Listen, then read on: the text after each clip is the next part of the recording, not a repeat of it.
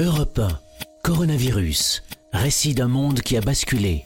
Épisode 5, avril, la vague tant redoutée. Lord d'Autriche. Devant 36 millions de téléspectateurs, Emmanuel Macron annonce la fin du confinement strict pour le 11 mai. Cette date sonne comme une libération, comme un mirage aussi. Sera-t-il possible de se déplacer d'une région à l'autre? Les enfants iront-ils à l'école? Très vite, les prises de parole politiques se contredisent à nouveau. Le ministre de l'Éducation nationale affirme que l'école est obligatoire, mais quelques jours plus tard, l'Élysée annonce le retour à l'école sur la base du volontariat moi, pauvre parent, euh, je dois prendre cette décision qu'ils ne sont pas capables de prendre. Pourquoi ils ne peuvent pas la prendre? Parce qu'il n'y a pas suffisamment de masques, parce qu'ils sont, ils, se sont trompés. On ne sait pas ce qui se passe en fait. C'est le gros bazar et, et, ça, et ça retombe sur nous. Voilà, bah, faites, euh, prenez votre décision. Beaucoup de consignes pour un sujet très délicat, reconnaît François Bricaire, membre de l'Académie de médecine. En dévoilant ses recommandations, l'objectif est simple, dit-il. De rassurer à la fois les enseignants et les parents si on veut cette euh, réouverture, il est important qu'il y ait un certain nombre de mesures qui soient le mieux précisées possible. Sans directive, le maire de Vesoul compte sur lui-même. Alain Chrétien a déjà passé commande. Deux masques lavables pour chacun des 1000 élèves de maternelle et de primaire. Il anticipe aussi l'entretien minutieux des établissements. J'attends pas après l'État pour euh, commander mes masques et puis organiser mes écoles. Quelques jours plus tard, le Conseil scientifique préconise au contraire un retour à l'école seulement au mois de septembre, discréditant la stratégie du gouvernement. Alors que les 11 millions d'habitants de la ville de Wuhan en Chine retrouvent la liberté le 7 avril, après 78 jours de confinement, la France bat un triste record. 833 nouveaux décès en 24 heures, 600 en hôpital et plus de 200 dans les EHPAD. Jean-Michel Constantin, c'est quoi la journée d'un personnel de Réa? Combien d'heures de travail en ce moment? Derrière, il faut rentrer chez soi avec ces images qu'on a accumulées. Le rythme, il est voilà, il est 12 heures, il est soutenu, il est pareil pour les médecins. Euh, on, commence tous très tôt, on finit tous très tard.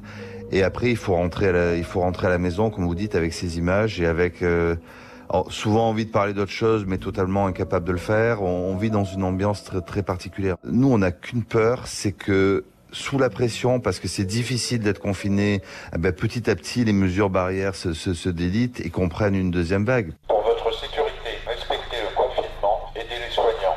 Difficile de dire que la consigne diffusée dans les haut-parleurs de la police est respectée. Certains parents peinent à maintenir leurs enfants loin des amis rencontrés par hasard. Les trottinettes se croisent sous les yeux de Paul qui voit le parc se remplir au fil des jours. Bah, je pense que c'est un peu humain. Donc statistiquement, c'est sûr qu'il les gens ont un peu moins peur. Donc comme ils ont moins peur, ils ont très certainement tendance à sortir plus facilement.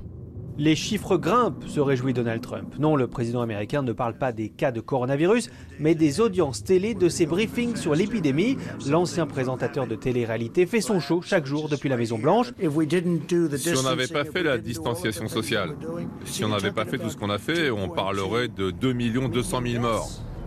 Alors si on arrive à 100 000, on aura tous fait du très bon boulot. Il y a quelques jours, une bonne nouvelle, le docteur Shotkin a pu extuber deux patients.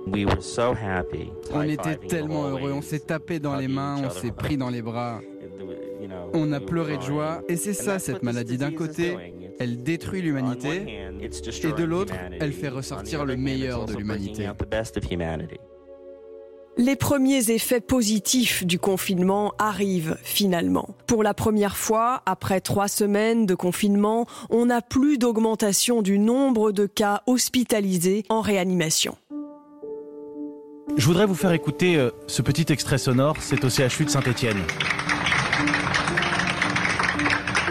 Des patients qui sortent de réanimation sous une aide d'honneur, une soixantaine de patients admis en réa, là-bas, 12 sortis vivants pour le moment, blouse blanche et verte, leur masque, ce brancard qui quitte la réanimation. Et en réanimation, là, j'ai eu un médecin et qui, qui a commencé à me parler, il m'a dit, euh, c'est simple, ou on vous entube, ou ça peut risquer pour votre vie.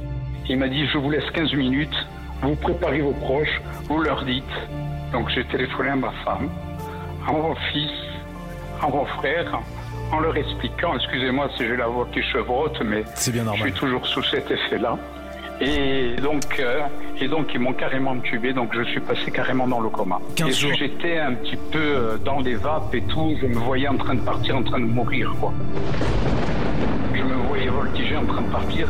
Et au bout d'un certain moment, je suis revenu carrément d'un coup.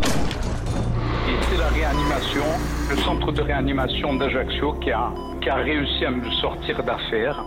Les semaines passent. La barre des 20 000 morts est franchie le 21 avril. Mais la vague est passée. La catastrophe à l'italienne où les médecins doivent arbitrer entre qui soigner et qui laisser mourir est évitée. Pour autant, rien n'est vraiment réglé.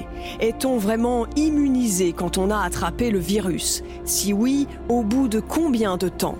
Et comment éviter une deuxième vague épidémique? Car seuls 5% des Français ont pour l'heure été infectés. Il y a beaucoup plus de questions que de réponses, dit sur Europe 1 le docteur Jimmy Mohamed. Imaginez l'angoisse, vous avez été malade, vous pensez être guéri, vous pensez être immunisé, c'était l'idée qui cheminait, et puis finalement, vous recommencez à faire de la fièvre, et certaines PCR, certains prélèvements reviennent positifs. En revanche, si on peut rassurer les gens, on a l'impression que c'est des formes plutôt mineures, des formes moins sévères qu'au tout début, mais pour l'instant, il y a énormément de zones d'ombre. Et parallèlement, la course mondiale au vaccin s'intensifie.